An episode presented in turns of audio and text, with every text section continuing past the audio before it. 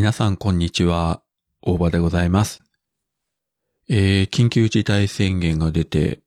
まあそれだけでもいろいろあれなんですが、急にですね、えー大型商業施設、土日は閉めましょうという方針が出て、北九州の、えー地元の有名なデパート、井筒屋も土日は閉める。全くあの事前説明もなく急にそういうこと言われても、ええみたいな感じなんですが、どないなっとんねんというね、いう感じで、で、今日仕事終わってから妻と二人で馴染みのお店に、まあ少しでもね、助けになればと思って食事に行ったんですけれども、もちろんお酒はなし。で、そのお店はもう営業時間も夕方6時から午後8時まで。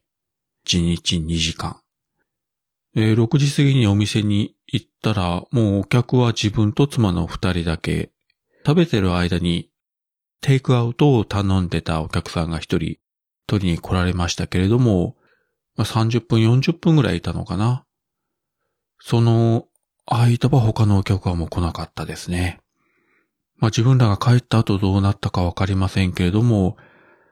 まあ大体ね、想像つきますし、このような状況下でね、どこまで持つのやらという感じで本当にね、心が痛いし、別の馴染みのお店は、えー昼間やっててテイクアウトも多少やってたんですが、もうそれでは回らないということで、今回の緊急事態宣言が解除になるまでは、一旦お店をお休みにしますという形で、いや、土曜か日曜日かお昼ちょっと食べに行こうかなと思ってたんですけれども、ああという感じで、遠くに行けないし、旅行とかも行けないし、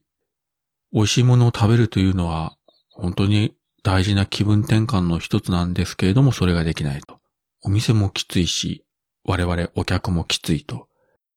いう状況で、なかなか先が見えないんですが、まあその一方、ぼちぼちとワクチン接種は進んでるようで、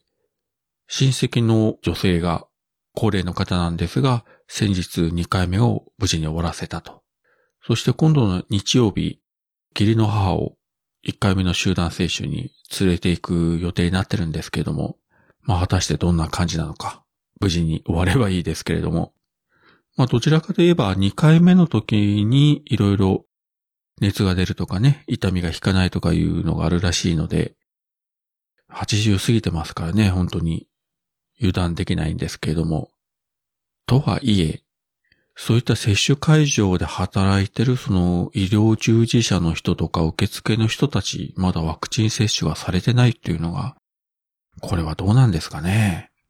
あと、例えばその老人施設の職員の人たちとか、もちろん高齢者の方、接種も大事なんですけれども、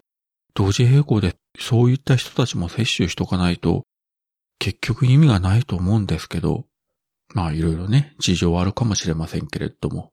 まあということで、えー自分がワクチン接種できるのは、いつの日か、年内あるのか、よくわかりませんけれども、まあそれまではなんとか、えー無事に過ごせればいいなと思っております。はい。そういうわけで、今回は少し真面目にお話しさせていただきました。それではまた。